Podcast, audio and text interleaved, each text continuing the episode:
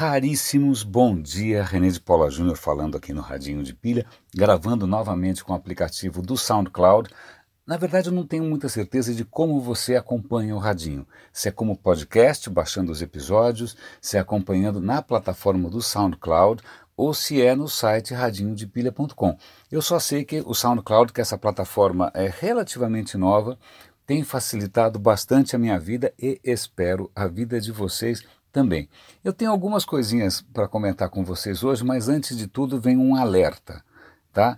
É, eu estou correndo o risco de transformar vocês em fascistas de direita imperdoáveis. E eu vou explicar por quê.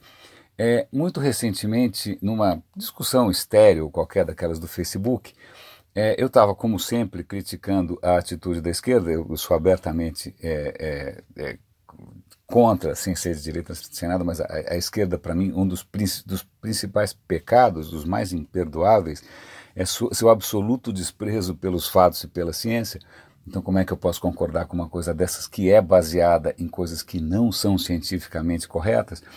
E aí, papo vem, papo vai, e um, um dos, dos, meus interlocutores se estendeu num, num comentário bastante longo, dizendo o seguinte: uma das noções fundamentais é, para qualquer pessoa de esquerda é que todos nascemos absolutamente iguais. E aí ele coloca de maneira explícita: qualquer noção de hereditariedade heredita leva inevitavelmente ao fascismo e à direita e à extrema direita.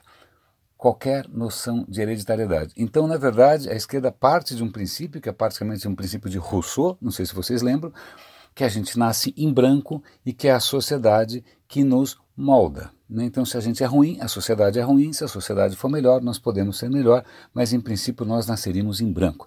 É, eu já comentei aqui em outros episódios é, várias, é, é, é vários momentos na história recente em que essa, essa, esse horror ideológico da esquerda a, a alguns, as coisas de ciência fez com que, por exemplo, eles, eles desprezassem durante um bom tempo a própria genética, porque a genética implica a hereditariedade, a hereditariedade se confronta diretamente com esse princípio é, fictício, né, mas fundamental do pensamento de esquerda. E é curioso porque, vou fazer agora uma outra digressão, é, eu tenho um outro blog, site, videoblog, como você quiser, chamado Leia Vale a Pena. Leia Vale a Pena, eu faço o quê? Review de livros, eu faço comentários de livros que estão sendo importantes para mim, que eu amei, etc. e tal. E um dos mais recentes é de um cara que eu admiro bastante, é um neurocientista chamado, chamado Steven Pinker. É, ele está agora com um livro chamado Iluminismo Agora.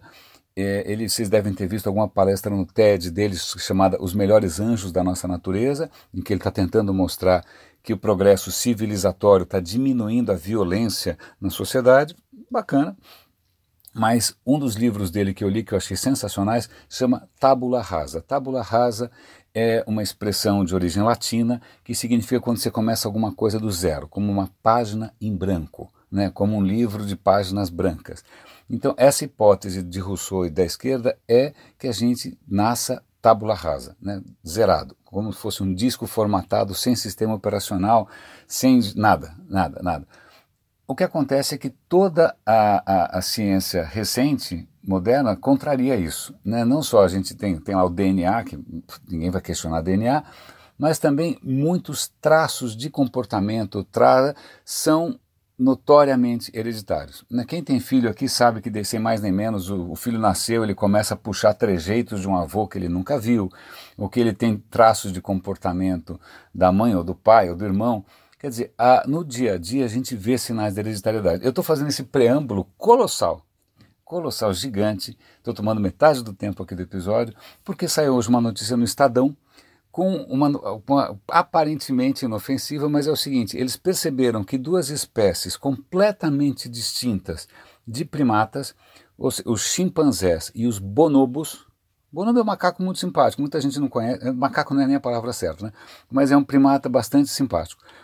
Eles compartilham gestos que teriam os mesmos significados. Quando eles estão alegres, eles batem palma, eles apertam a mão uns dos outros e aparentemente o significado desses gestos é o mesmo nas duas espécies que, em princípio, uma não conhece a outra. Né? Não é que eles viram no YouTube, se encontram no bar à noite. Não, nenhuma, não tem nenhum contato. Então isso indica o quê? Que eles tiveram um ancestral comum né? e que essa comunicação, essa, essa coisa simbólica, é, teria sido herdada de alguma maneira, genética talvez? Muito provavelmente. Né? E aí a questão agora é até que ponto os nossos próprios gestos também são é, vêm da mesma linhagem. Né? Muito provavelmente sim. A gente, se, já, se você já interagiu com qualquer tipo de primata, você percebe pelo tipo de olhar, pelo sorriso, pela risada, pelas reações, que são comportamentos bastante próximos, né? gestos de carinho, gestos de cuidado tal. Então, veja só, eu só estou mostrando para vocês que às vezes uma notícia praticamente inofensiva no jornal pode, na verdade, corroborar né, uma tese que coloca, é, que engaveta um dos pressupostos mais fundamentais da intolerância da esquerda. Então, bom, pronto, já fiz a minha, minha subi no banquinho aqui, já fiz a minha, a minha coisa meio, meio ideológica e meio é, bom, espero que não, não tenha melindrado muito é, pessoas mais sensíveis. Um artigo extremamente interessante que eu, eu, deixei de comentar ontem por falta de tempo é o seguinte: nos Estados Unidos fizeram um teste interessantíssimo. Pegaram advogados experientes, advogados sêniores, e deram para eles contratos complexos para serem analisados e deram os mesmos contratos para o quê? Para uma inteligência artificial. Certo? Certo.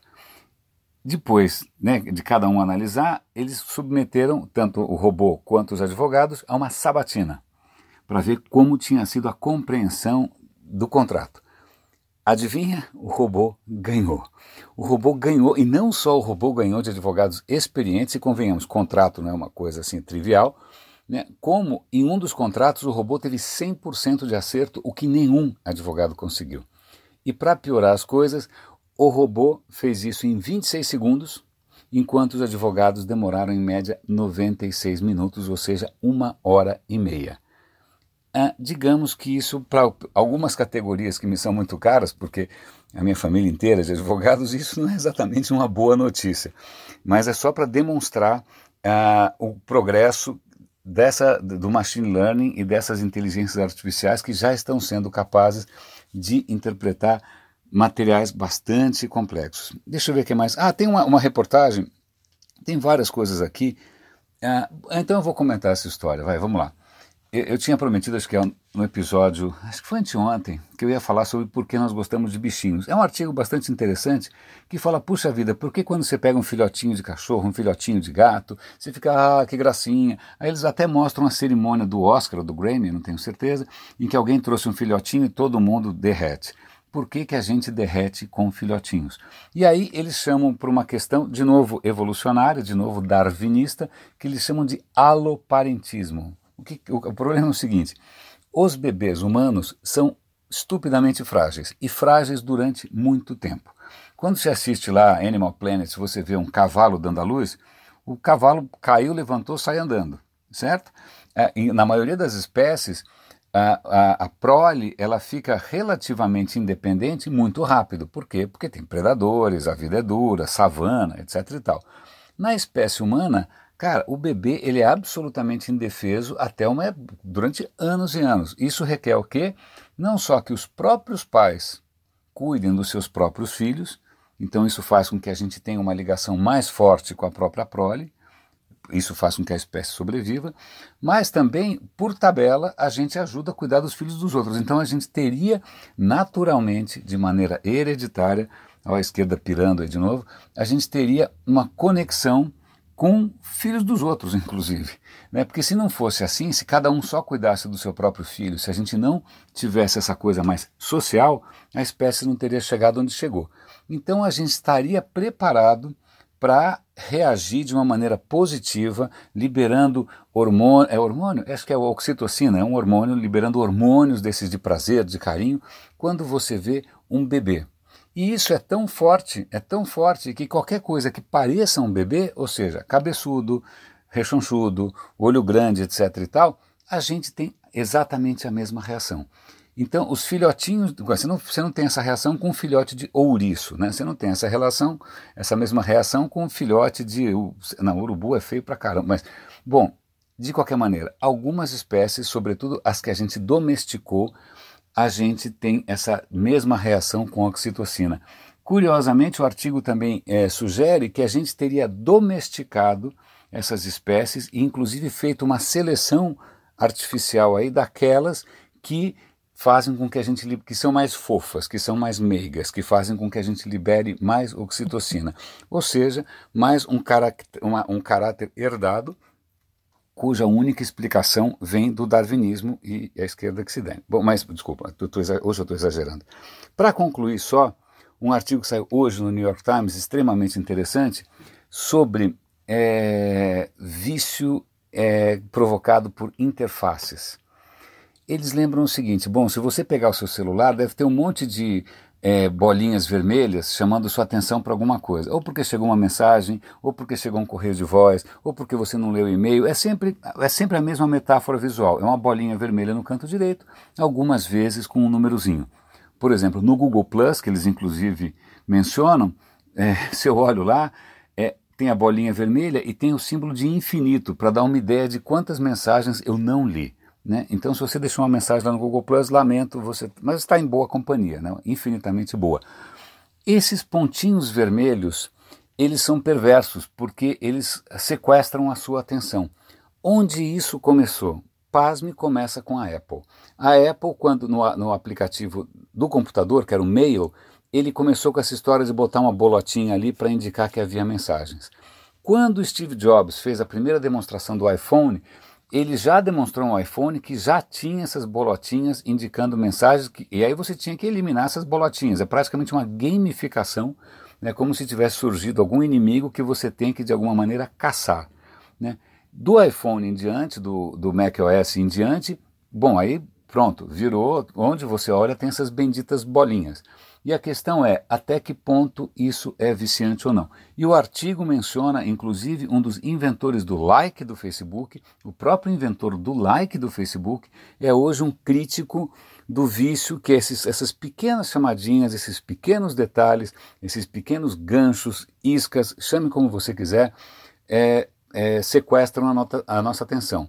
Pense bem, é uma cor vermelha, né? vermelha tem uma série de implicações também já quase é, inatas, né? é, o vermelho é o vermelho do semáforo, é o vermelho do não, é o vermelho do sangue. É, então, vale a pena ler o artigo, sobretudo se você trabalha ligado a user experience, a UX, a design, a mobile, para você perceber que essas escolhas não são necessariamente neutras e talvez esteja na hora da gente começar a questionar né, de que maneira a gente sequestra por propósitos normalmente é, questionáveis, né, normalmente, ah, olha, nossa aplicação está com, ninguém está usando direito, ah, solta uma notificação aí, né? É, por pretextos nem sempre muito defensáveis, a gente está sequestrando ou manipulando pontos fracos da atenção alheia. Raríssimos, René de Paula Júnior aqui no Radinho de Pilha, eu sei que eu, eu, eu, eu, fui um pouco longe demais na questão hoje partidária ideológica, mas é, eu espero que tenha ficado claro que não é uma questão de preferência política. Aqui, no caso, é uma questão epistemológica, uma questão de fundamento, uma questão de ciência. Você não pode ter um sistema de pensamento baseado numa falácia. Raríssimos, René de Paula Júnior falando aqui no Radinho de Pilha. Um grande abraço e até amanhã.